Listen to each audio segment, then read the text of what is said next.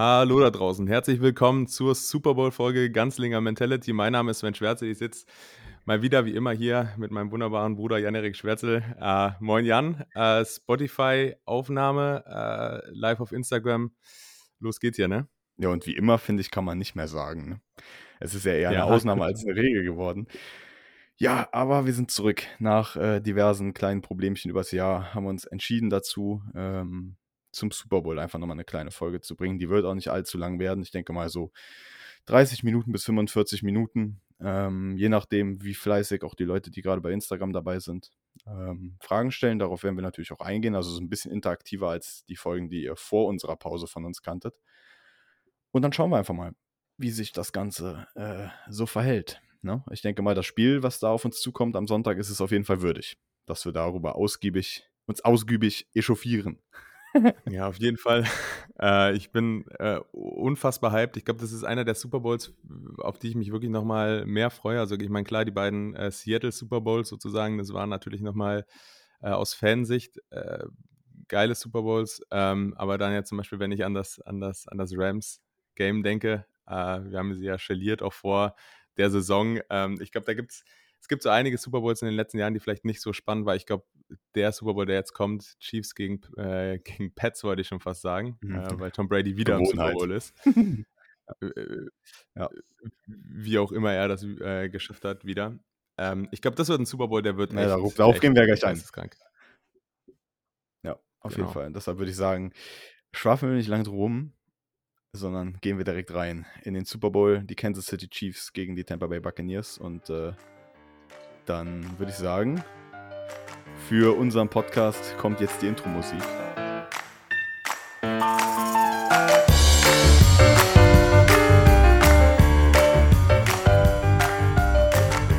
Jo, dann würde ich sagen, gehen wir, gehen wir drauf ein. Der Super Bowl, der 55. witzigerweise äh, bis zu diesem Jahr sind sich AFC und NFC äh, gleich auf. Beide 27 Siege für, äh, für die jeweilige Conference. Es wird also nach diesem Jahr einen Führenden geben. Und das ist die Frage. Wird es die AFC sein, die von den Chiefs und Patrick Mahomes vertreten wird, oder die NFC, das hört sich so seltsam an, von Tom Brady und den Tampa Bay Buccaneers, die vor heimischer Kulisse den ersten Super Bowl im eigenen Stadion austragen dürfen. Was glaubst du, so verrückt wie dieses Jahr auch war, hat das einen großen Einfluss auf das Spiel? Mm, ja, ich, ich glaube schon. Ähm, definitiv. Also man muss ja vorneweg mal sagen, es ist, es ist ja auch ein, ein Super Bowl, der wieder mal, ähm, glaube ich, ein, Event der Superlative auch ist. Äh, es ist das erste Mal, dass ein Team zu Hause den Super Bowl gewinnen kann. Ähm, das hatten wir vorher noch nie gehabt. Ähm, das heißt, äh, die Buccaneers können in Florida ähm, ja, den Super Bowl holen und dann auch tatsächlich am Ende gemeinsam mit Brady, der dann, glaube ich, als äh, größter Quarterback in der Geschichte ähm, ja, sagen wir, in die Bücher auch eingehen wird. Ich glaube, das ist echt ein Super Bowl, der so viele Daten und Fakten außenrum hat. Patrick Mahomes, auch äh, Andy Reid als, als Coach. Ich glaube, es gibt so viel Setting einfach bei dem Super Bowl, wie ich das jetzt in den letzten Jahren vorher äh, selten gesehen habe. Und das, was du gesagt hast, spielt da natürlich mit rein. Ähm, es ist also vom, vom, vom Ganzen außenrum, auch mit der Corona-Situation, glaube ich, ist das eine der verrücktesten Saisons, die wir seit langem hatten.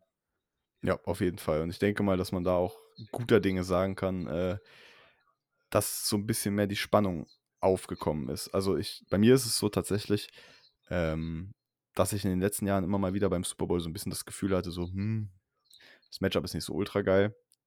Dieses Jahr habe ich aber das Gefühl, dass wirklich einfach alles passt. Es war von beiden Teams eine unglaubliche Saison. Die Chiefs sind praktisch zum äh, dritten Mal in Folge ins AFC Championship Game gekommen. Patrick Mahomes ist wahrscheinlich der junge Quarterback, ähm, der, so sage ich mal, die, die ja, scheinendste Future vor sich hat. Ähm, und dann halt gegen Tom Brady, der einfach mit 43 immer noch unfassbar abliefert. Das ist, das ist einfach Wahnsinn. Also muss man sagen, gerade jetzt in den letzten Spielen, so hinten raus, die letzten Regular Season Games und gerade auch im, im, in der Postseason, da gehen wir gleich aber drauf ein.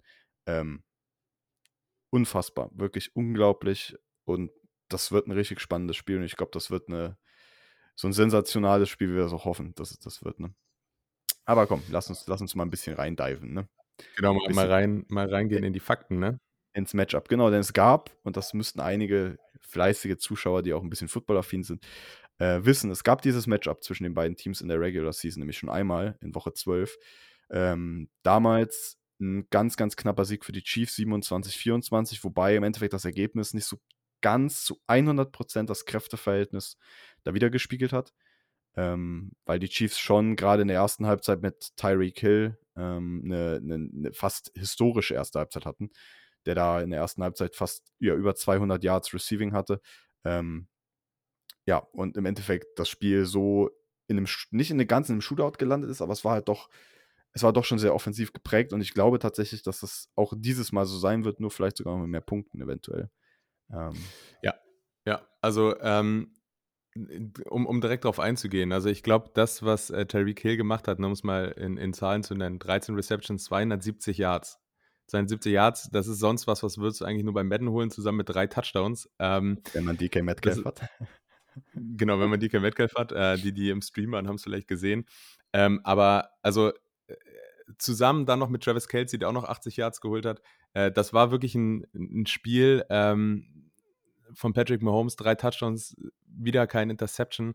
Äh, also wenn man, wenn man das Spiel als Annahme äh, nimmt für den Super Bowl, ich glaube, dann hätten die Chiefs tatsächlich, ähm, könnte man jetzt so einfach schon mal sagen, ähm, sicherlich einen kleinen Vorsprung.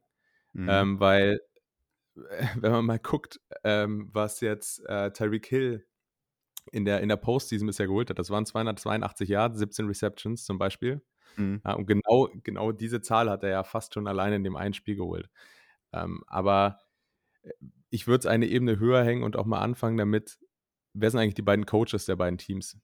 Ähm, und ich glaube, wenn man die Coaches kennt, dann weiß man, dass genau sowas äh, jetzt nicht nochmal passieren wird. Ähm, mhm. Dass genau so eine Sache jetzt nicht wieder ähm, auf die Buccaneers Defense äh, kommen wird, weil dafür ist ein Bruce Arians auf Seiten der Bucks ein zu guter Coach und dafür ist auch Andy Reid ein zu guter Coach, als dass er jetzt nicht, als dass die beiden Coaches nicht jeweils auf die Probleme aus dem Spiel beziehungsweise aus dem, was sie in der Postseason gesehen haben, auch einen ordentlichen Spielplan setzen. Und man muss vor allem sagen, dass eigentlich so der Name der Postseason bisher eigentlich Todd Bowles war, der Defensive Coordinator von den Buccaneers, äh, der ja wirklich eigentlich mitverantwortlich, man muss es wirklich sagen, mitverantwortlich dafür ist, dass, dass die Buccaneers im Super Bowl stehen. Ähm, warum, da kommen wir gleich mal drauf ein, beziehungsweise gehen da drauf ein. Ähm, weil es war nicht so unbedingt, wie würde man sagen, in Amerika smooth sailing ähm, mhm. durch die Playoffs für die Buccaneers. Ähm, und da hat die Defense, die in den letzten Wochen wirklich einfach unfassbar gespielt hat, wirklich auch ihren Teil zu beigetragen. Ähm, aber kommen wir nochmal auf dieses Woche 12 Spiel zurück. Ähm, ich habe mir mal, und das ist auch so, ein, so, eine Sache, die so ein bisschen immer wieder untergeht, äh, Third Down Conversions ist ja so eigentlich so ein Stat, der in der NFL wirklich sehr, sehr präsent ist. Und Teams, die sehr gute Third Down Conversion Rates haben, sind meistens auch gut, beziehungsweise gewinnen die wichtigen Spiele. Und da waren die Chiefs 6 für 12, also 50 Prozent, und die äh, Buccaneers 3 für 9, für, also 33 Prozent. Und die Time of Possession war 36 beziehungsweise 37 Minuten zu 23 auf Seiten der Chiefs wenn du Patrick Mahomes 37 Minuten in der Offense gibst, dann wirst du kein Spiel gewinnen. Und deshalb sage ich ja, dieses Ergebnis ist ein bisschen knapper, als es am Ende zu erwarten war. Ähm, beziehungsweise es sieht knapper aus, als es letztendlich war, weil die Chiefs schon, schon ein bisschen besser waren. ähm, und ja, wie gesagt, wenn das sich jetzt repliziert und die Buccaneers es nicht schaffen, jetzt im Super Bowl mehr Zeit für Tom Brady zu bekommen in der Offense, weniger Zeit für Patrick Mahomes, ähm, dann wird es eine schwere Sache, auch wenn die Defense sau stark ist. 36 bzw. 37 Minuten, das, n -n, keine Chance. Fast zwei Drittel der Spielzeit für Patrick Mahomes mit der Offense, mit Tyreek Hill, mit Travis Kelsey, mit Clyde Edwards-Elair, mit Le'Veon Bell, wenn er dann fit ist, ähm, mit einem Sammy Watkins, mit einem Nicole Hartman. Ich sehe das nicht. Also dann, dann wird es schon schwierig. Wie hm. siehst du das? Ja, ich, ich finde es gut, was du sagst. Also äh, grundsätzlich dieses Thema Third Down Conversions, ähm, genauso wie Red Zone Efficiency. Ich meine, der Stat ging ja jetzt gerade wieder viral. Tom Brady hat es geschafft, dieses Jahr 32 Touchdowns, keine einzige Interception in der Red mhm. Zone, mhm. wenn man es mal auf die andere Seite spielt, auf, auf die Seite der Buccaneers. Mhm. Ähm, das ist eine Statline, die hat sonst, glaube ich, nur Josh Allen, also der mhm. ja genauso äh, effektiv in der, in der Red Zone ist, also der Quarterback von den Bills. Ähm, äh, für mich ist es so, dass in einem Super Bowl die, die, die Wichtigkeit von Third Down Efficiency noch viel höher ist als in sonstigen Spielen. Mhm. Weil äh, für, für die, und das muss man auch immer sagen, gerade jetzt, weil natürlich viele über den Super Bowl auch in Deutschland an den Football rankommen, genau wie wir ja am Ende auch. Mhm. Vor Äh, acht Jahren mittlerweile. Genau, also äh, man, man muss immer sagen, glaube ich, es ist echt wichtig, Super, den Super Bowl auch als Footballspiel zu verstehen, weil das erste Quarter oder meistens eigentlich fast die erste Halbzeit, aber auf jeden Fall das erste Mhm. Quarter ist wirklich ein, ein, ein reines Runterspielen von Gameplans. Ja. Ähm, und, und. Genau, und ein Abtasten. Ja. Und, und da sind gerade diese Third Downs auch unwahrscheinlich wichtig für das ganze Thema, also für Selbstbewusstsein, für diesen Flow, ne, auch, auch für Mhm. den, haben wir eigentlich den Gameplan richtig gemacht, weil sonst, wenn nichts läuft, dann müssen die Coaches direkt wieder überlegen, okay, was sehen wir gerade in der Defense oder in der Offense vom Gegner, was müssen wir gerade planen? Also ich glaube, und das ist schon ein Schlüssel für mich zum Spiel, ist, dass Patrick Mahomes mit seiner Mobilität, die er hat, Mhm. plus den wahrscheinlich besten Wurfarm, den wir seit langem, wenn nicht sogar noch nie gesehen haben, Mhm. ähm, ist er einfach wahrscheinlicher, in den Third Down Situations effektiver zu sein. Ne?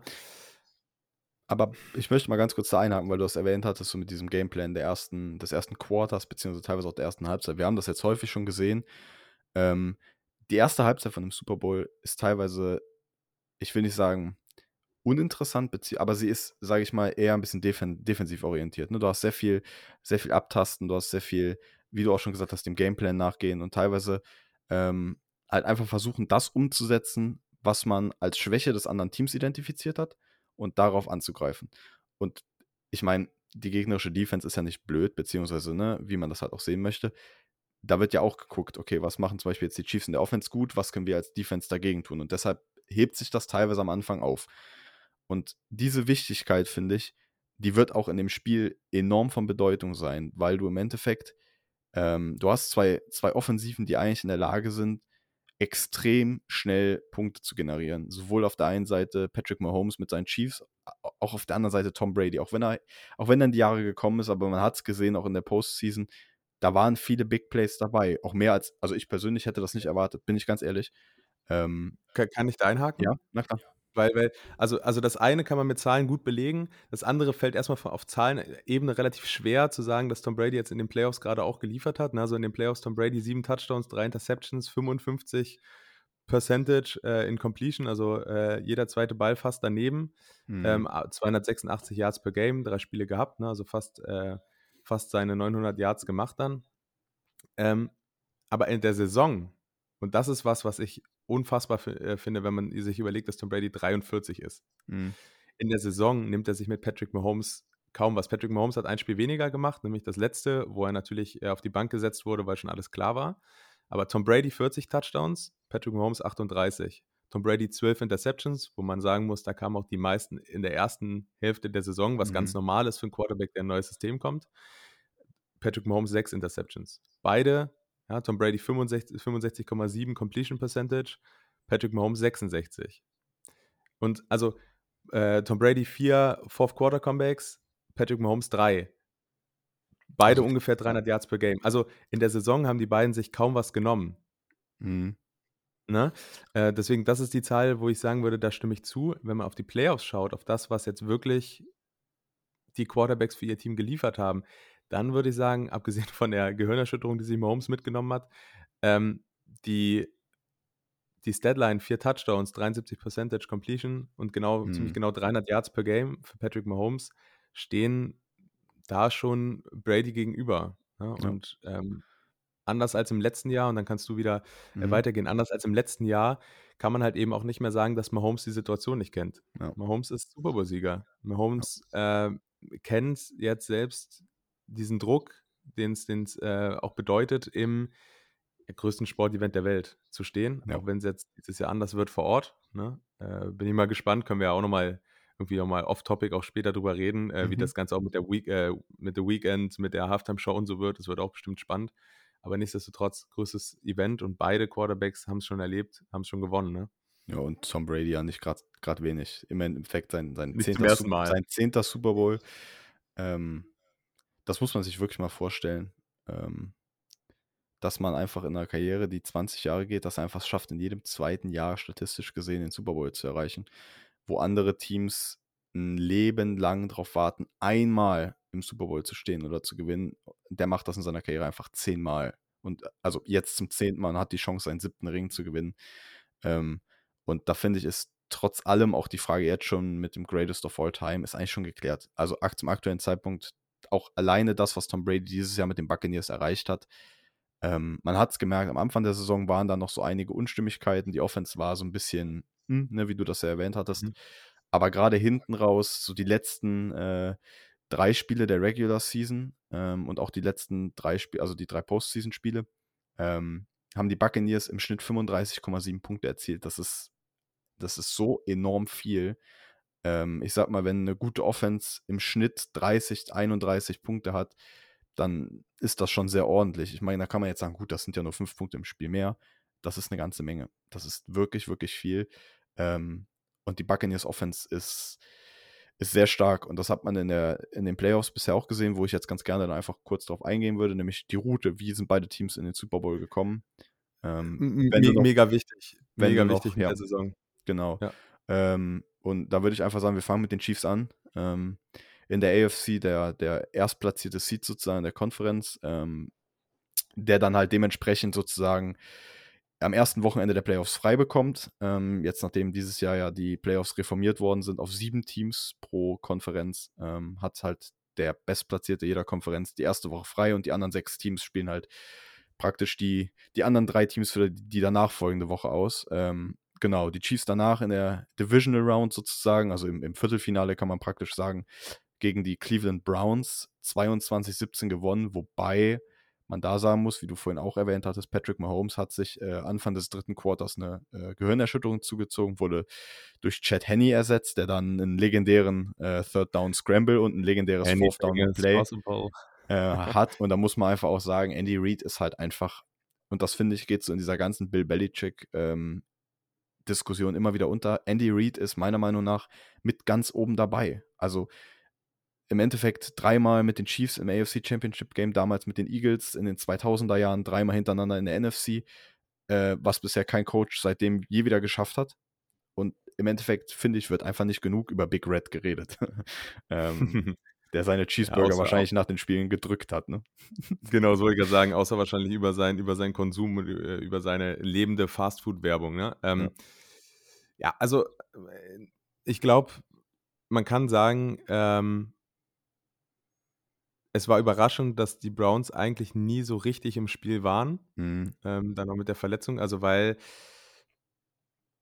dieses Jahr war echt kein schlechtes Jahr der Browns. Und es war auch echt ein gutes Team. Und es war auch echt ein Team, glaube ich, wo man zumindest hätte sagen können, dass, es, dass man gegen die Chiefs gewinnt. Aber das Problem ist halt, dieses Jahr gegen, gegen die Chiefs war es halt einfach so. Und ich habe es ja am Anfang der Saison predicted mit, dem, mit der 16 und 0. Mhm. Ich meine, die wurde es jetzt nicht, aber ich würde mal sagen 15-1, wenn wir jetzt das. Ja. Genau. Ja. Ähm, die, die, diese Chiefs sind einfach super gut gecoacht, haben talentierte Spieler. Ich glaube, also so ein talentiertes Roster sieht man sonst aktuell vielleicht nur bei den Bucks.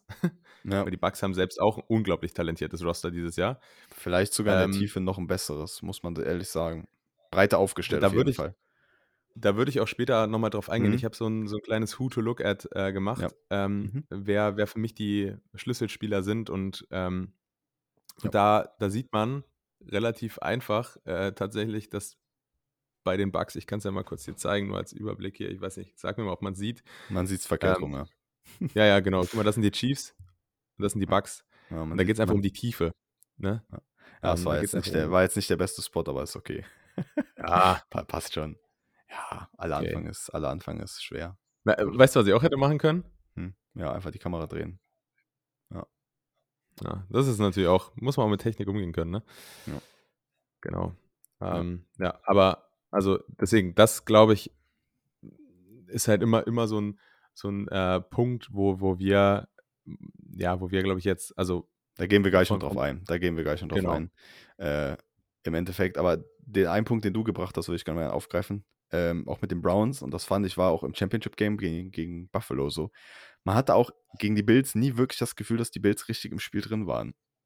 Also mhm. irgendwie, und, und das ist sowas, wo ich sagen muss, das ist ein Unterschied, äh, zu den Buccaneers, äh, zu de zum Playoff-Run, den den die hatten. Ähm, weil ich fand, die Chiefs hatten in jeder Phase eigentlich mit Ausnahme so dem vom dritten, vierten Quarter gegen die gegen die Browns, aber ohne Patrick Mahomes und mit Chad Henne ist das natürlich auch schwierig, ähm, immer die absolute Kontrolle über die Spiele und die Bills waren so unglaublich gut gut gecoacht, auf einem richtig guten Lauf und haben halt einfach keine Chance gehabt gegen die Chiefs im im im Championship-Game, muss man einfach klar sagen. Ja. Ähm, und da war es auf Buccaneers Seite anders. Also, wenn man überlegt, wie gesagt, die Wildcard, äh, weil die Buccaneers als fünfter Seed sozusagen in der NFC weitergekommen sind, also sind Zweiter in ihrer Division geworden ähm, und waren das beste Team, das nicht die Division gewonnen hat und dementsprechend praktisch der, der fünfte Seed. Ähm, und da hat man erstmal einen ziemlich schweren Brocken gehabt mit Washington Mhm. äh, in der Wildcard, wo man einfach gerade so 31-23 gewonnen hat. Und das Spiel war knapp, es war wirklich knapp äh, gegen, gegen Taylor Heinecke, Ja, Äh, total. der vielleicht sich Da, selber. war, da waren die anderen beiden Spiele weniger knapp, ehrlich gesagt. Mhm, mhm. Und äh, deshalb, also da bin ich ein bisschen, das war, das war eine sehr, sehr schwere erste Prüfung und das wurde ja sehr oft ein bisschen be belächelt, so auch dieses Spiel gerade, äh, weil das Washington Football Team halt einfach 7-9 war und die NFC Least gewonnen hat, die ja wirklich äh, wahrscheinlich auch eine Kiste Bier dieses Jahr hätte gewinnen können. so, so, so schwach war die. Ähm, ja, und danach in der Divisional Round gegen New Orleans, gegen die Saints, die erneut im Endeffekt als wahrscheinlich der Top-Contender fast in die Playoffs gegangen sind. Und schon Ja, wieder eine Performance da. Also da muss man auch sagen, Drew Brees ist einfach, es wurde Zeit. Man hat es gemerkt, man hat es gesehen. Äh, Ja, das, ja. das ist das, ähm, das ist wirklich der Punkt bei diesem Spiel auch gewesen, äh, wo ich auch sage, ein Team mit Drew Brees, der gut funktioniert, vielleicht auch vor der Verletzung dieses Jahr sogar, mhm. gewinnt das Spiel zum Beispiel auch, weil, weil das war echt ein Spiel, was Drew Brees den Saints verloren hat. Ja. Und, und, Ja. nicht, und nicht, was irgendwie Brady gewonnen hat. Und das ist zum Beispiel das, was mich so noch herausfordert, ähm, ist, dass, dass, dass am Ende auch der Quarterback so einen Super Bowl gewinnt. Mhm. Tatsächlich. Neben der Defense bin ich der Meinung. Und ähm, Brady hat in den Playoffs in keinem Spiel den Buccaneers etwas gewonnen. Mhm. Also, also, was ich damit sagen will, ist ja zum Beispiel auch gegen die Packers. Ich meine, dass man gegen die Packers mit Aaron Rodgers gewinnt, der so gut war dieses Jahr. Ich meine, Auch, auch im für mich der Championship Game. MVP. Muss man, Hm? also auch im, auch im Championship Game, muss ich sagen, auch wenn man viel, auch gerade so aus den amerikanischen Medien hört, dass Aaron Rodgers gechoked hat und ein schlechtes Championship Game hat. Ich finde, ja, die Offense war teilweise so punktuell nicht gut und da sind wir wieder bei Third und Fourth Down und Red Zone. Ne? Gerade in der Red Zone waren die Packers echt nicht gut gegen die Buccaneers und da haben sie im Endeffekt auch das Spiel verloren. Ähm, beziehungsweise einfach die Turnover nicht umgemünzt, weil Tom Brady hat drei Interceptions geworfen. So. Ja, oder, Und, oder im ähm, Playcalling, ne? Also der, das Field genau. Goal. Ja, so. Und äh, meiner Meinung nach haben sich, hat sich Green Bay komplett selber geschlagen im Championship Game. Meiner Meinung nach war, das Spiel war sehr, sehr auf Augenhöhe im dritten Quarter, als dann, äh, als dann die Packers langsam mal irgendwie mal wieder wach wurden und zurück ins Spiel gekommen sind, weil im Endeffekt das Ende der ersten Halbzeit und der Anfang der zweiten Halbzeit war ein absolutes Desaster. Ja. Und ja, ich weiß es auch nicht. Also das, ja, da war, da war die Defense halt eben wirklich dann der entscheidende Faktor.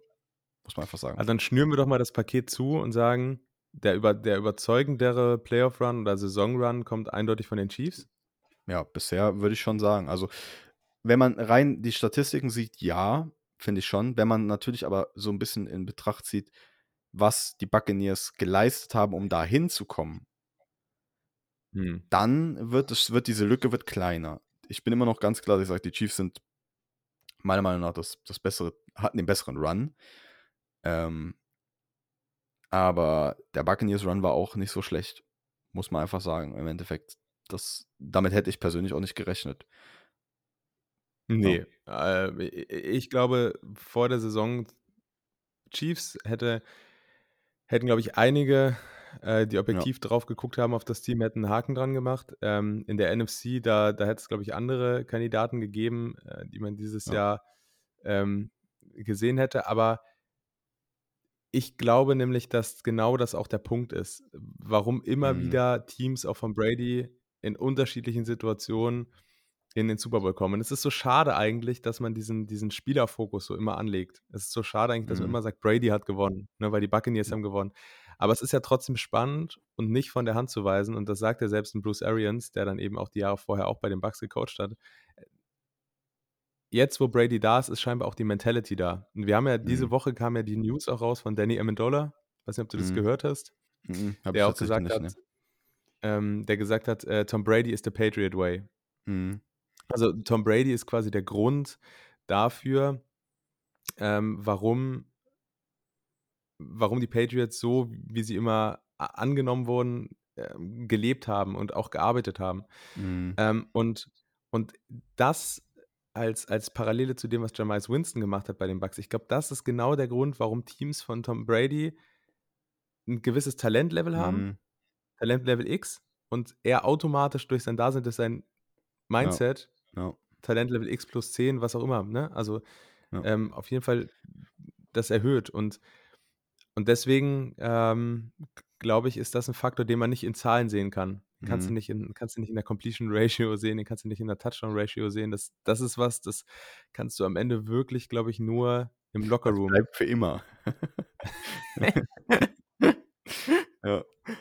Das Ja, ist ja. halt ja, das ist schon muss man einfach sagen. Tom Brady ist halt hat halt so 'ne Präsenz und so 'ne ja, einfach so 'nen Drive, den er auf so 'n Team übertragen kann. Das ist einfach das ist einfach Wahnsinn. Ich meine, auf der anderen Seite muss ich tatsächlich sagen, wenn man sieht, was Bill Belichick im Endeffekt mit dem Talent, was noch bei den Patriots übrig war, geschafft hat, 'n 7-9 Rekord, fand ich jetzt auch schon beachtens also beachtlich. Aber man muss Mhm. ganz klar sagen, Tom Brady, äh, ja, dieses Buccaneers-Franchise in ein in einer einzigen Saison. Man muss dazu natürlich auch sagen, die Buccaneers sind auch all out gegangen. Also, ne, das ist praktisch Ja, das das Superteam, wie es im Buch so 'n bisschen wie es im Buche steht, ne, mit Antonio Da Brown. widerspreche ich aber. Okay, dann mach.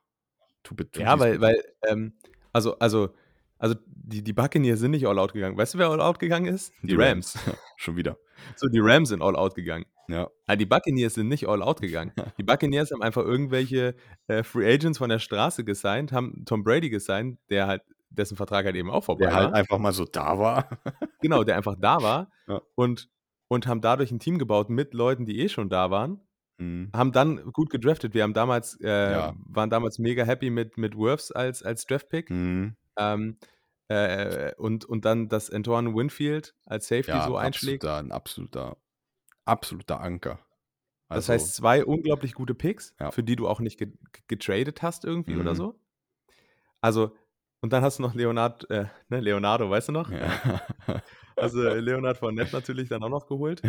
Ähm, der äh, jetzt nämlich, und da würde ich den Übergang mal machen zu, zu Mhm. meinem Who to Look at. Und ich glaube, dass Mhm. wir mal ein bisschen auf die Spieler nochmal kommen. Ja, gerne. Abseits Tom Brady. Ähm, und da ist Fournette tatsächlich einer dieser Spieler. Mhm. Äh, Fournette ist jetzt für mich nicht der Schlüsselspieler vom Super Bowl, ist aber für mich ein Schlüsselspieler der, des Playoff-Runs der Bucks. Mhm. Äh, 211 Yards Rushing, zwei Touchdowns, Mhm. plus 102 Yards Receiving und einen Touchdown.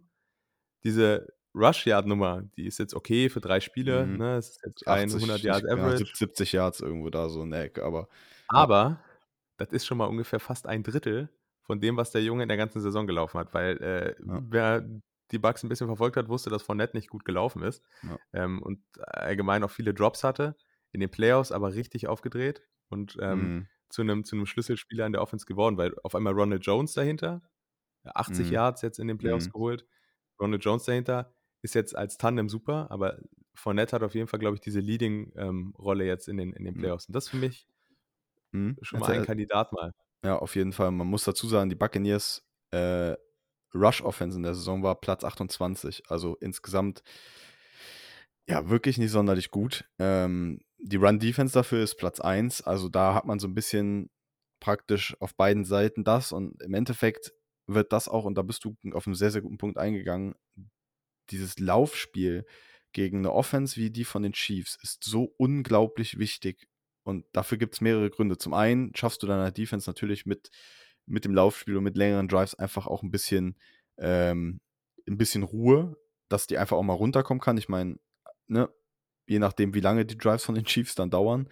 Ähm, aber auf der anderen Seite mit einem mit Leonard Fournette, der halt wirklich auch ein sehr, sehr physischer Running Back ist, schaffst du es halt auch eine Defense wirklich im Laufe des Spiels und das war ja auch 'n 'ne Sache, die letztes, äh, im im Championship-Game auch gesagt wurde. Ich glaube, das war von Troy Aikman, der gesagt hat halt, dass der jetzt am Ende der Saison wirklich eingesetzt wird und fit ist und frisch ist und auch wirklich es ist halt man muss das so sehen, die Teams haben 16 Spiele nach der Regular Season in den Knochen. Die sind nicht mehr alle so fit wie in Week 1 und da sind auch manche dabei, die wirklich verletzt spielen. Äh, und dann hast du so einen Back, der da irgendwie, weiß ich nicht, zwei, 220 Pfund wiegt ähm, und der einfach die, die Power mit sich bringt. Ja, auch so eine, so eine Defense, sage ich mal, ein bisschen einzuschüchtern. Ne, und halt auch diese Yards ja. zu holen. Und ich glaube, das wird sehr wichtig werden. Weil im Endeffekt, Leonard Fournette und Rashad Jones sind ein, äh, Rashad, genau, jetzt war ich bei den Dolphins beim Safety. Ronald Jones. Ronald, du, ich habe hab, hab selber im Madden, aber krieg den Namen nicht hin. Ja, weiß auch nicht warum. ja, du spielst ihn ja auch nicht. Nee, stimmt. Ähm, ja, aber wie gesagt, da sehe ich tatsächlich auch einen guten Fokus. Den hast du richtig rausgestellt. Und ich finde tatsächlich Leonard Fournette oder allgemein das Run-Game der Buccaneers ist ein größerer Faktor, als das manche Leute meinen. Und ihr werdet sehen im Super Bowl. Und, und, und, und, und, und weißt du, was spannend ist, ist, dass das noch eine Ergänzung macht zu dem, was du ganz am Anfang gesagt hast. Ist nämlich das Run-Game, vielleicht hast du es jetzt sogar gerade eben gesagt, und ich habe das nicht so aktiv verstanden. Ja, ist okay. Aber ähm, aber auf jeden Fall nimmt es auch Zeit von der Uhr. So, wenn du es gesagt hast, dann, äh, dann also das Run Game nimmt halt Zeit von der Uhr. Mhm. Ja, tut's. Ja. Hast du gesagt? Ja, habe ich gesagt. Sehr gut. Ja, ich, war, ich war hier so äh, beschäftigt damit, dich anzuschauen, weil du siehst irgendwie wieder fantastisch aus heute. Ähm, aber äh, ja, okay, also da muss ich den Punkt ja nicht wiederholen, dann kann ich ja zu meinen nächsten Spielern gehen, die ich mhm. äh, noch so observiert habe. Mach das mal ich, ich, ich bilde mal dieses Potpourri mhm. äh, aus den, aus den Buccaneers-Spielern. Okay. Den bunten Blumenstrauß, äh, den ich äh, oh als Player to watch nehme. Ja, okay. Der bunte Blumenstrauß, ey. ja, okay. also pass auf. Mhm. Ich habe noch zwei in der Offense mhm. Äh, und das ist einfach das, die Kombination aus Mike Evans und Chris Godwin. Mhm. Ja, die zusammen 400 Yards in drei Spielen geholt haben, drei mhm. Touchdowns, 24 Re Receptions, ähm, was einfach eine mhm. extrem starke Zahl ist. Äh, und mhm. dabei äh, gucken wir noch nicht äh, neben den schnellsten Spieler der NFL per Selbstdiagnose, ja. Scott Miller. Ja. ja. Der Julian ähm, Edelman 2.0.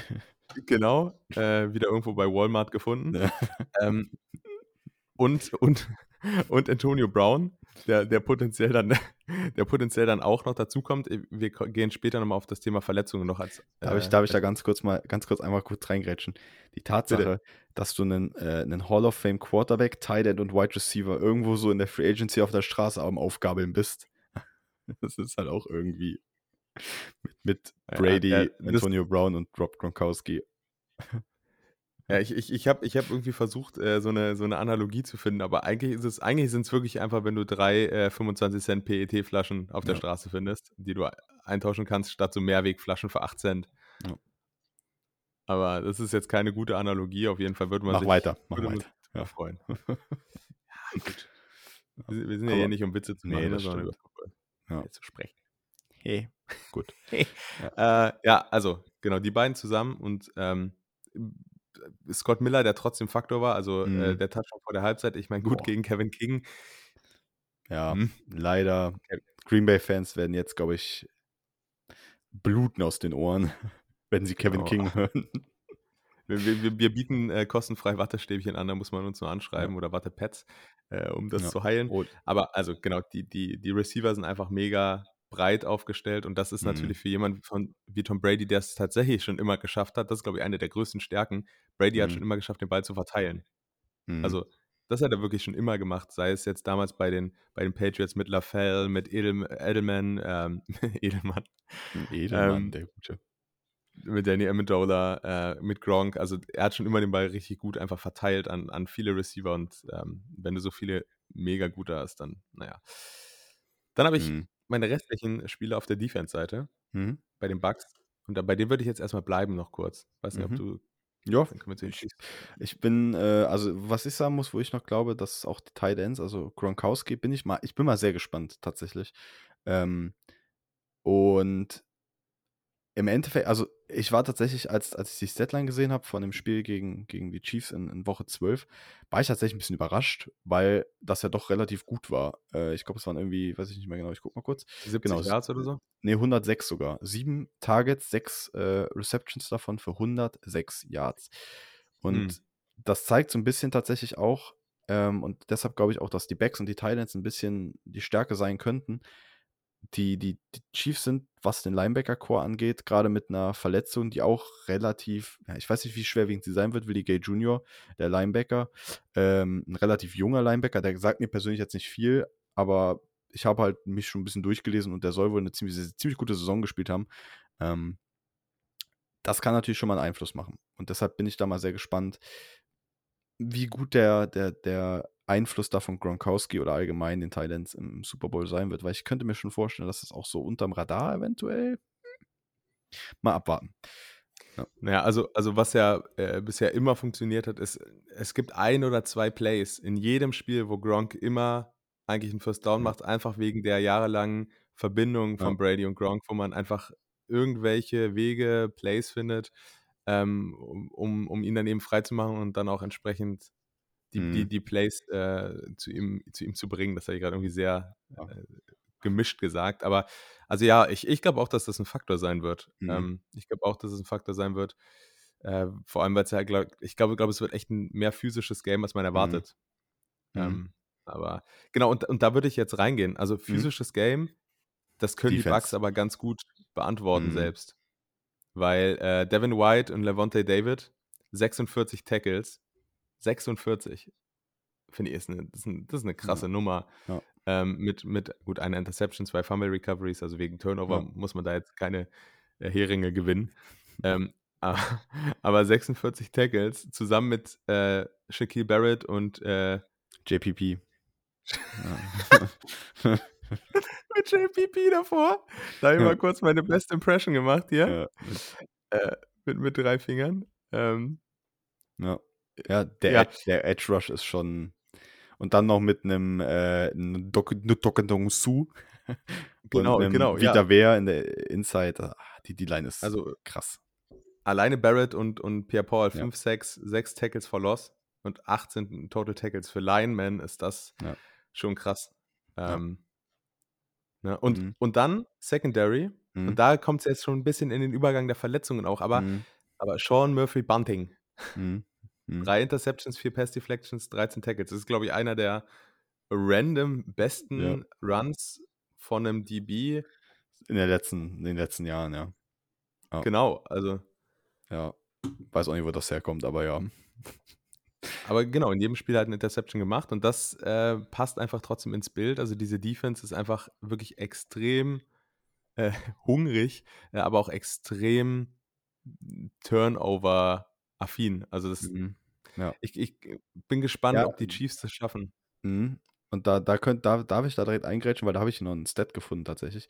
Äh, wenn du von Turnovers sprichst, weil das war auch ein Ding, was halt gegen Green Bay, wo wir auch vorhin drüber geredet haben, im Championship Game sehr, sehr von, ja, von Wichtigkeit war. Ähm, und in der Saison, also jetzt in den Playoffs, erstmal so davon abgesehen, ähm, haben die Buccaneers 92 Punkte gemacht und davon waren 41 Punkte nach Turnovers. Also circa 45 Prozent. Ähm, Okay. Was enorm viel ist, muss man sagen. Also das muss man sich einfach mal bildlich irgendwo, also nicht bildlich, aber einfach mal vorstellen. Ähm, ähm, Wie stellst du dir denn sonst was vor? ja, ich weiß es auch nicht. Ähm, Also stellst du dir so, so lyrisch irgendwie, also Ja, ja, textuell, in Ja. Prosa? Ja, genau. Ich sehe dann Buchstaben vor mir. Äh, und auf, aber das ist halt, das ist enorm viel. Also das ist einfach enorm viel, wenn du so viele Punkte daraus machst. Und dann kommt dazu, während der gesamten Regular Season 101 Punkte äh, nach Turnover. Ähm, Platz 3 in der Liga nur. Ich glaube, Baltimore und die, die Steelers waren besser. Ähm, für die Buccaneers. Also wie du schon sagst, dieses, diese Defense ist darauf ausgerichtet, Turnovers zu kreieren und dann der Offense gute Feldposition zu geben, damit halt ähm, man da scoren kann. Und da sind die Chiefs dann ein guter Gegner, weil die Chiefs hatten nur 16 Stück in der Regular Season, Platz 4 und einen einzigen bisher in der Postseason. Das wird interessant. Ich, ja, wollte ich nur einwerfen. Ja. Ja, nee, äh, das ist auch, das finde ich auch ein super Übergang. Wir haben jetzt so viel über die Bugs gesprochen und ich Mhm. glaube, äh, gefühlt äh, ist das aber auch, was die ganzen Medien tatsächlich auch tun. Mhm. äh, ist, ein bisschen mehr über die Bucks zu Mhm. sprechen, weil Brady. einfach jeder bisschen in Richtung Tom Brady guckt, in das Franchise von Tom Brady, wegen der Marke und irgendwie Mhm. von den Chiefs. Also, das ist so ein Super Bowl, glaube ich, wo jedem einfach klar ist, dass er offen ist und wo jedem auch klar ist, dass man gar nicht so viel drüber sprechen muss, sondern am Ende aufs Feld guckt. Deswegen gibt es auch so viel wird so viel über diese Surroundings Ja. gesprochen, Ja. ne? Ja. Ähm, weil weil bei den Chiefs so, Pat Mahomes ist der Schlüsselspieler des gesamten Super Bowls Mhm. eigentlich für mich. Ähm, weil, äh, Explosive Plays, ähm, Travis Kelce, Tyreek Hill zusammen 6 gemacht, ähm, also plus 20 Yards ja ge ge gelten ja als Explosive Play. Immer die Möglichkeit, ähm, auch in 'nem in 'nem 3. Versuch, aber auch in 'nem 4. Versuch, wenn's vielleicht am Ende des Spiels, äh, drauf hinausläuft, ist Mahomes immer fähig Plays zu kreieren, wo keine sind. Das haben Mhm. wir Ja. letztes Jahr im AFC Ja. Championship auch gesehen auf Tyreek Hill, auf dieser Querpass gegen die Mhm. Titans, wo dann irgendwie Mhm. also das ist das, weshalb Mahomes für mich so Einzigartig. wichtig ist. Ja. Ja, genau. Genau. Und so und so genau, einzigartig und wichtig für diesen Super Bowl, weil weil ich glaube, das haben wir noch der hat auch so eine eine Ruhe, wirklich. Er er spielt nicht ruhig, aber er ist Ja, er ist halt schon sehr weit, also von von der auch von der Awareness her, so wo er aufm Feld ist. Er ist einfach super clever im Endeffekt, also auch vom vom vom Football-Verstand her, von seiner Intelligenz her.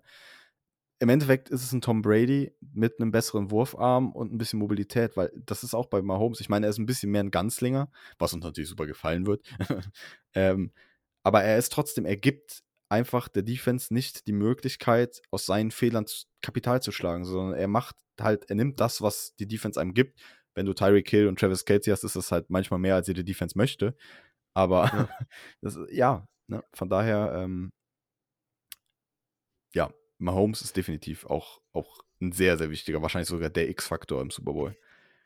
Die einzige Sorge, die ich mir so 'n bisschen mache, äh, bezüglich der Chiefs Offense, ist ist, dass Mhm. ich wirklich auf das Blatt geguckt habe und gesagt habe: „Tyreek Hill und Travis Kelce sind für mich die beiden Hauptkandidaten.“ Ähm, dann gibt's noch Clyde Edward-Helaire als Mhm. als Running Back, der, finde ich, auch 'ne wirklich fantastische Saison gespielt hat und der auch, äh, finde Mhm. ich, auch Upsides hat. Da Ja. nämlich weil jeder geht von 'nem starken Passgame aus, Mhm. auch wieder, ne? Auch mal gegen die so gegen die Wahrscheinlichkeit zu spielen und mit dem Run-Game zu gehen. Ähm, ist es aber für mich so, dass ich gedacht habe: „Was ist, wenn die Chiefs es am Ende nicht schaffen, von diesen von dieser Fokussierung dann Mhm. loszukommen?“ Und dass die Bucks am Ende einfach aufgrund dieser Vielzahl an Waffen und d das macht's ja so schwer zu Mhm. Weil selbst wenn Brady 'n schlechten Tag hat, haben wir schon drüber gesprochen, kann das Run-Game gut sein. Selbst wenn, ähm wenn wenn Brady 'n guten Tag hat und er nicht unbedingt, äh, was weiß ich, Mike Evans hat keinen guten Tag, dann hat Chris Mhm. Godwin 'n guten Tag oder Antonio Brown, Gronk. Also Ja. Oder die Defense. gefühlt im Design sind die Bucks deutlich relaktanter gegen Mhm. Probleme, die kommen, ne? Mhm. Wir sind einfach vom vom ganzen, äh, Roster her das komplettere Team. Also, ich denke mal, das kann man schon sagen und das heißt nicht unbedingt, dass dass die Buccaneers das bessere Team sind. Ich denke, die Ne. Chiefs haben die besseren Einzelspieler und da da ist es nicht mal unbedingt knapp. Also, ich glaube, 'nen 'nen Tyreek Hill ist schon im Moment 'ne Liga über Mike Evans und über Chris Godwin. 'N Travis Kelce, äh, der sogar das Team angeführt hat in Receiving Yards, 'n Tight End, d das ja, das muss man sich einfach mal vorstellen. Aber auf jeden Fall, Genau. ähm und dann hast du in der Defense 'nen Chris Jones in der Line und 'nen Tyrann Mathieu sozusagen in deiner Secondary, im Run-Fit, je nachdem. Also, wirklich du hast extrem gute Spieler, aber dann hast du das Roster auch trotz allem auf gewissen Punkten relativ relativ schwach. Und die Buccaneers sind durch die Bank weg eigentlich sehr gut aufgestellt. Und da kommen wir zum nächsten Punkt, wo ich gerne drauf eingehen würde, weil's ja so 'n bisschen mein Steckenpferd ist. Nämlich die Offensive und Defensive Line, beziehungsweise hier der Fokus auf die O-Line. Da muss man nämlich 'n ganz, ganz, ganz, ganz, ganz großes Fragezeichen hinter stellen, weil bei den Chiefs sowohl auf der rechten Seite, äh, Mitchell Schwartz fehlt, als auch auf der linken Seite Eric Fischer. Das bedeutet, du hast beide Star-Tackle, die nicht spielen werden. Und wir haben gesehen, was Jason Pierre-Paul, äh, und und was 'n Shaquille Barrett im NFC Championship Game ausgerichtet haben. Und das ist für mich 'n ganz, ganz großer Faktor und die die die Buccaneers Offensive Line darum.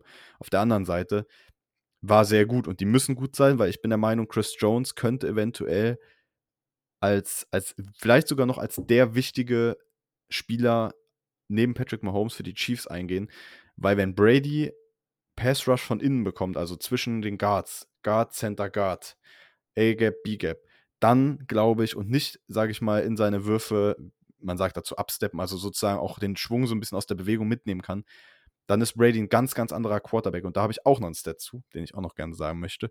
Ähm, Okay. weil Brady wurde in der Saison, wenn er gepressured wurde, echt nicht sonderlich gut, äh, da ist er nicht gut da rausgekommen, als 30. im äh, Quarterback-Rating. Also wirklich gerade mal so ein, so ein gerade so ein Starting-Caliber.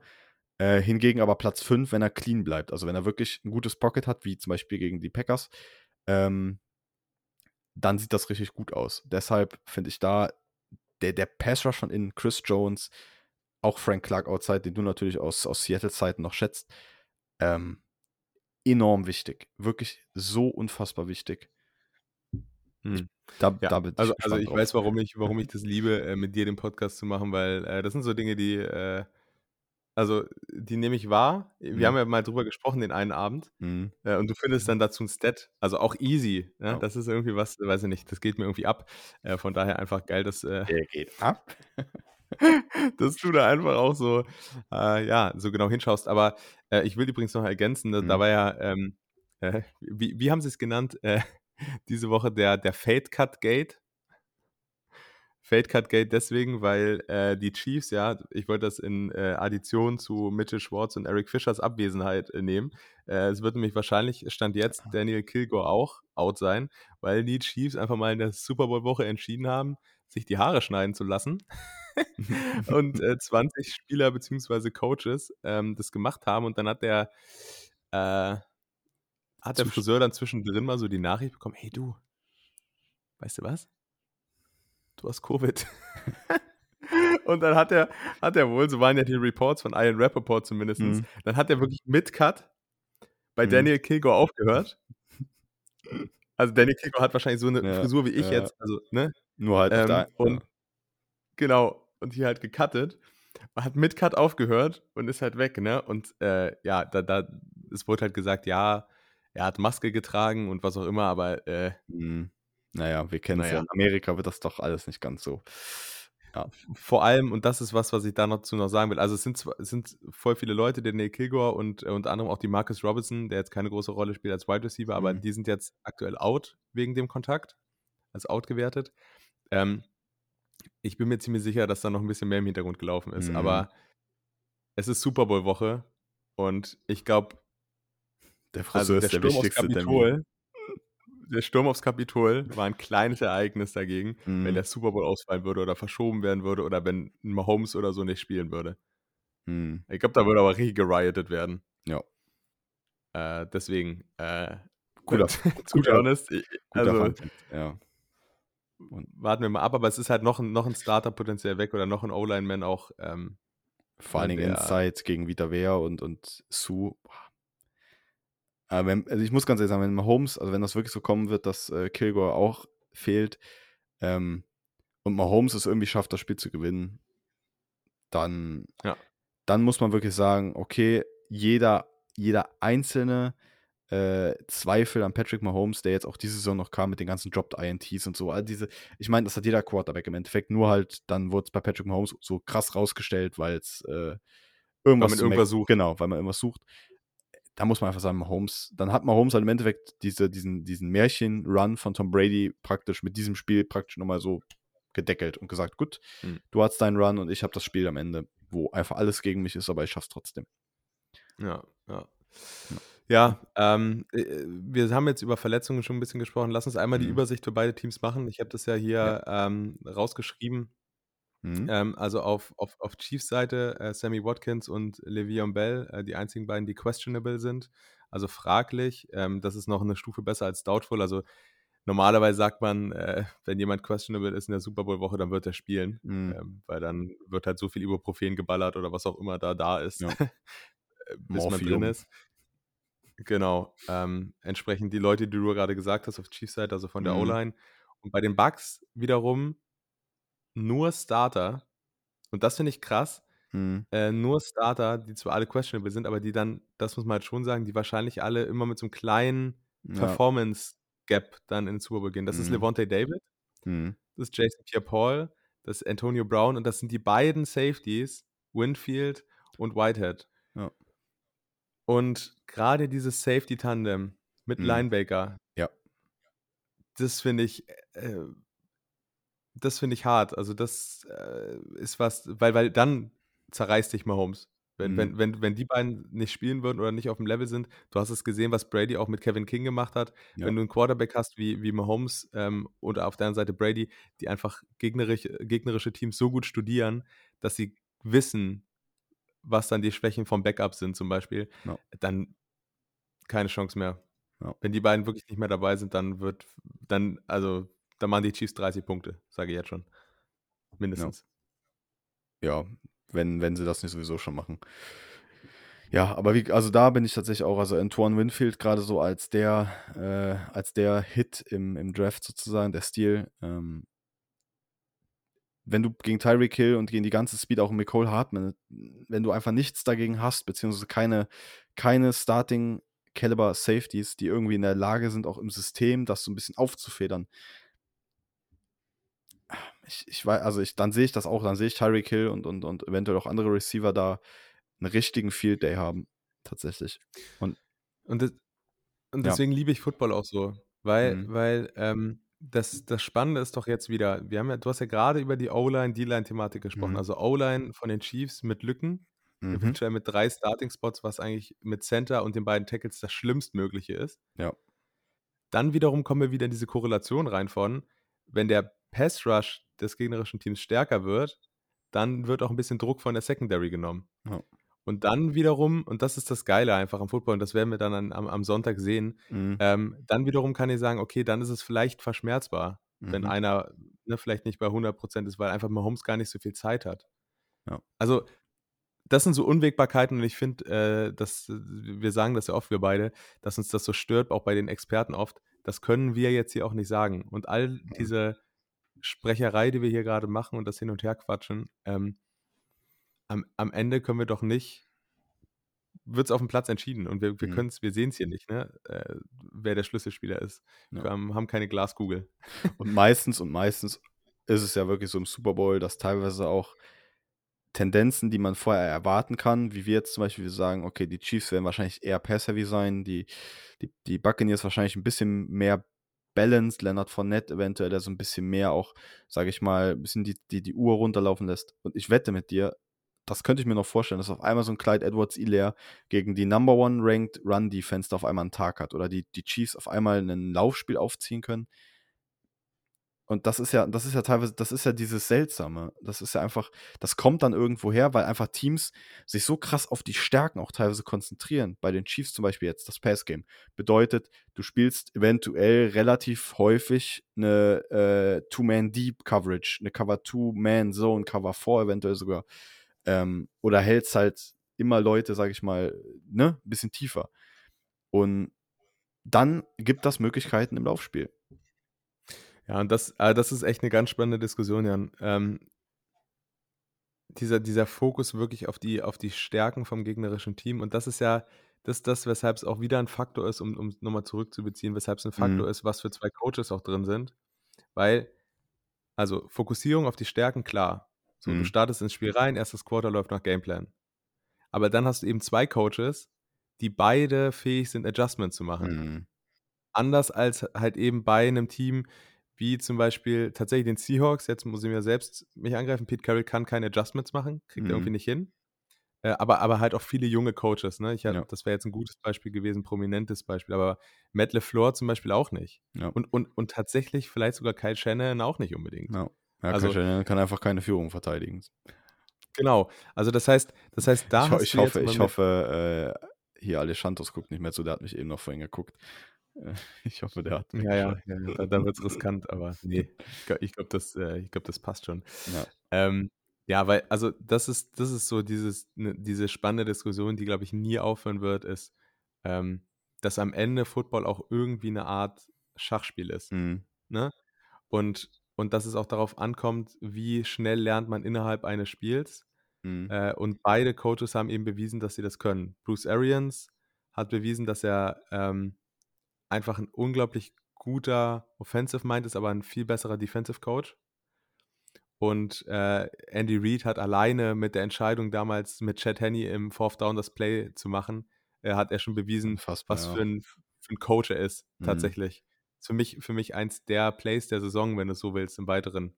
Ja. Weil, also die Chiefs hätten das auch nicht verloren, aber Nee. Ne? Ja, aber das war schon, das war schon so ein richtiger Gut-Check. Ja. muss man okay, so, Gut. wir haben jetzt, ich habe überhaupt noch gar nicht geguckt, hast du mal geguckt, wie viele Minuten? Ja, 54. Wir sind gut dabei. Komm, wir haben jetzt 54 Minuten. Mhm. Dann würde ich Ähm, sagen, wir Das heißt, so ein bisschen für uns beide der Schlüssel zum Sieg, dass wir beide halt einfach ein bisschen schauen mal, was, was glaubst du aus deiner Sicht ist der Schlüssel zum Sieg für die Chiefs? Was müssen die Chiefs machen, damit sie gewinnen? die, die, die Chiefs, damit sie gewinnen. Mhm. Was glaubst du, was muss, also, welche, wie müssen sie das Spiel aufziehen, beziehungsweise was muss für die Chiefs laufen? Nummer eins, keine Turnover. Mhm. Turnover verhindern, weil wenn, wenn, wenn, wenn die Chiefs Turnover machen, was bei der Defense jetzt nicht ganz unwahrscheinlich ist, dann geben sie Brady immer wieder eine Chance. Und wenn du Brady eine Chance gibst, dann wird es halt gefährlich. Mhm. Auch. Ähm, wie gesagt, gerade mit, diesen, mit dieser Breite, die sie haben. Das heißt also Turnover vermeiden. Mhm. Ähm, an zweiter Stelle tatsächlich solide Defense spielen. So gut wie möglich gegen genau dieses Team. bend das ist but don't break. Ja, und, und der dritte, und das ist aber für mich eigentlich ein Fakt, das ist auch so ein bisschen so eine Bold Prediction. Vier Sacks gegen Brady und die Buccaneers verlieren. 100 Prozent.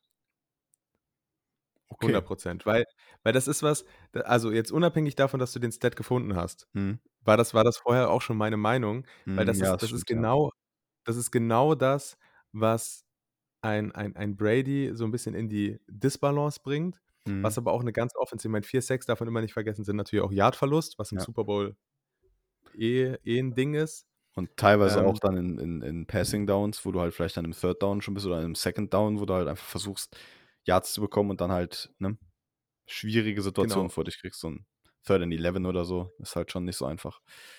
Genau. Ähm, was auch dein Playcalling zerstört, ne? Mhm. Also, ähm, ja, das, also das sind, das sind meine drei Keys. Mhm.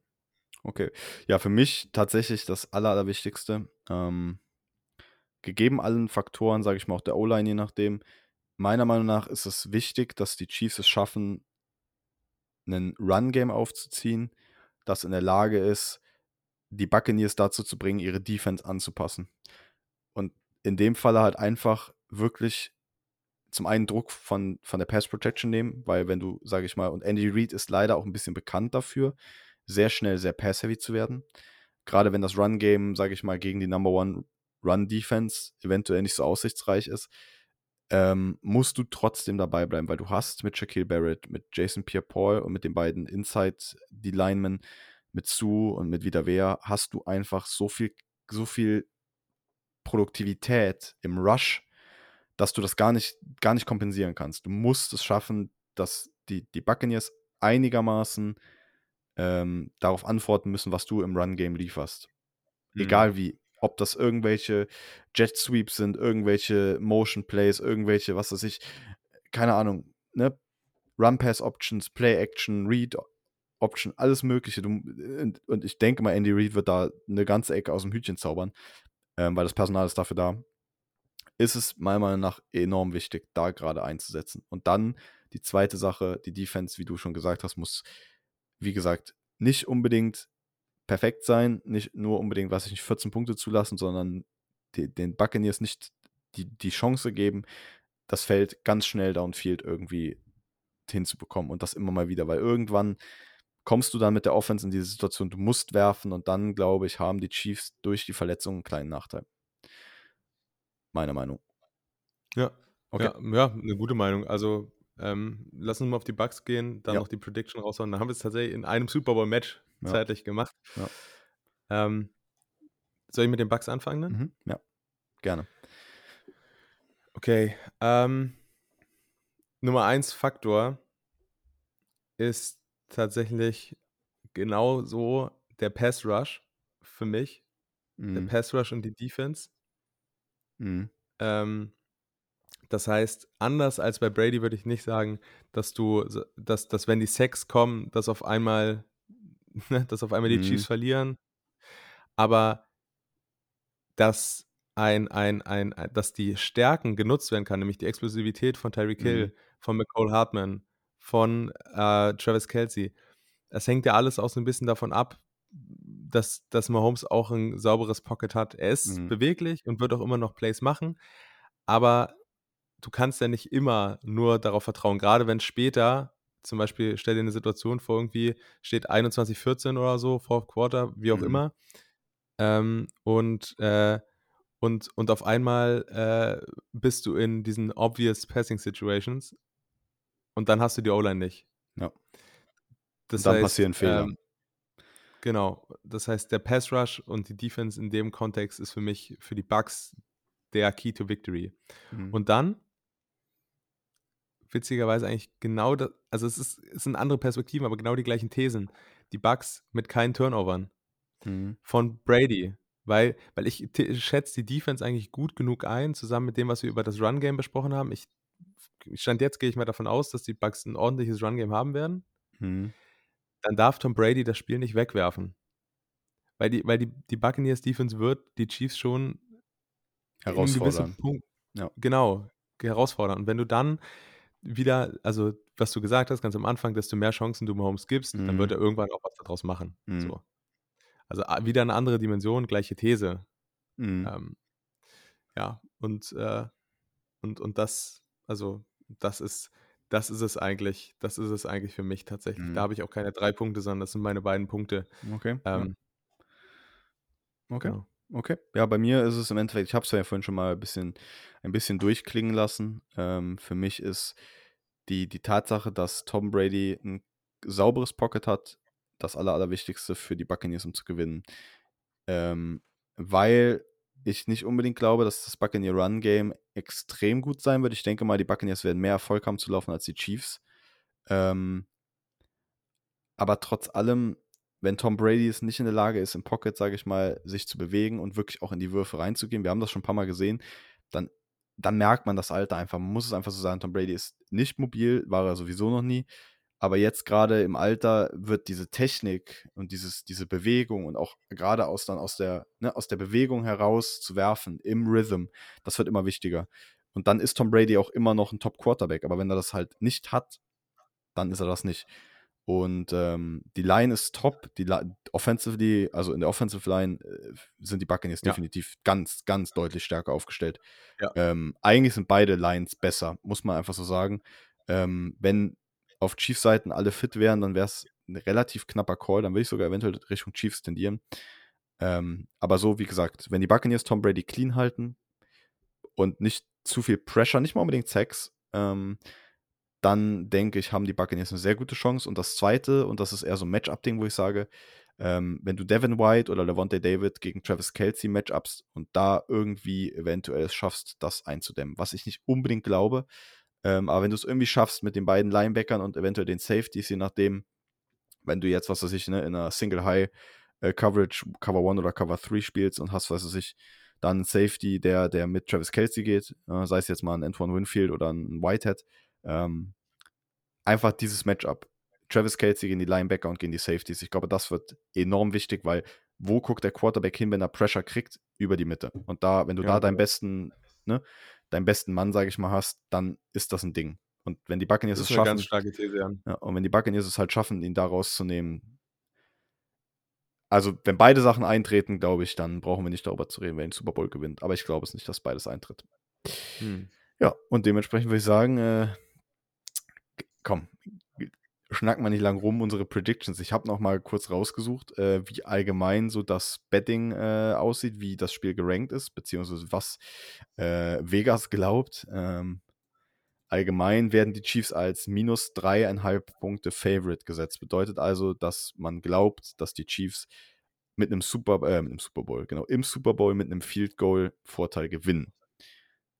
Erst mal finde ich das prinzipiell nicht unbedingt gewagt, weil das ist eigentlich das Minimum, was du machen kannst, weil weniger Punkte kannst du ja nicht haben, weil es gibt nur noch 'n Safety und ja, da wettet ja keiner drauf. Ähm, Ja, ja. aber was sagst du? Was ist deine Prediction? Wie geht's aus? Wer gewinnt und warum?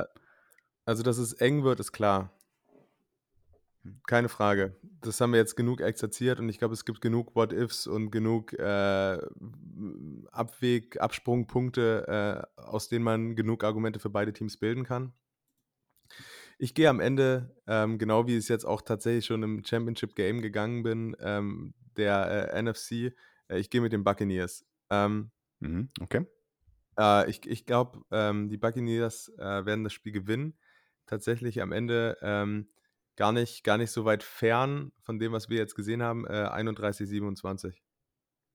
Okay. Und warum glaubst du das? Also, was glaubst du, was ist für dich der Punkt, wo du sagst, das ist es? Warum, warum gewinnen die Buccaneers mit vier Punkten? Einfach weil das Roster weiter auseinander aufgeteilt ist, beziehungsweise einfach deeper ist in seiner, in seiner Aufstellung oder was glaubst du? Genau, also, also Heimspiel haben wir noch nicht drüber gesprochen. Stimmt, Wird ja. jetzt, glaube ich, nicht den, den größten Impact machen, weil die, die Chiefs sind es auch gewohnt, im lautesten Stadion zu spielen. Klar, für die Offense sonst, ja, für die Offense sonst äh, jetzt kein Ding, aber für die Defense, die Defense ist es gewohnt, äh, äh, im, im Kingdom äh, zu spielen. Mhm. Ähm, also die Chiefs Defense. Und wenn man da spielen kann, ist das laute, lauteste Stadion der NFL, da kann man auch in allen anderen Stadien spielen. Ja. Zumal dann, wie gesagt, Super Bowl Crowd äh, trotzdem ähm, natürlich lang nicht ausverkauft. Viele, sagen wir mal, Pfleger, also ne, Medical äh, Workers sind ja eingeladen da. Das heißt, das wird kein Riesenfaktor spielen, ist aber einer. ja. Ist auf jeden Fall einer. Allein schon mit dem Anreisethema und so weiter. Dann Tom Brady. Und Tom Brady ist für mich der Punkt. Tom Brady Mhm. als Fokus um dieses Team. Mhm. Also als, als Kernpunkt, um das sich alles aufbaut. Mhm. Da ist Tom Brady für mich der nicht als Quarterback, sondern als, Mhm. als, als Spieler. Ähm, und ich glaube, die werden alle so heiß sein, weil sie wissen, dass sie ihn auch dabei haben, weil sie wissen, dass er seinen siebten Ring will. Und äh, weil er dann will in einfach den das, siebten Himmel. Genau, ja, genau. Und weil, weil einfach das, ähm, weil einfach das Team breiter und besser ist. Okay. Nicht Einzelspieler, aber das Team ist breiter und besser. Ähm, die Defense hat wahnsinnig gut gespielt jetzt, äh, wird, wird also die Chiefs ein bisschen runterhalten. Ich sehe die Buccaneers trotzdem extrem viele Punkte machen. Die Chiefs haben nicht so eine gute äh, Defense, dass sie da, ähm, also es wird ein Highpoint-Game und das wird, ist relativ selten für den Mhm. Super Bowl. Ja. Was wir bisher noch gar nicht erwähnt haben, was vielleicht noch interessant ist, äh, die Chiefs haben die 32. gerankte Red Zone Defense. Nur um das mal kurz noch reinzuwerfen. Ähm, was aber für mich persönlich keinen Unterschied macht. Ähm, und da muss ich sagen, bin ich nicht ganz objektiv, ähm, weil ich bin, wie das einige wissen, ein Fan der Philadelphia Eagles und Andy Reid hat in meinem Herzen trotz allem Platz.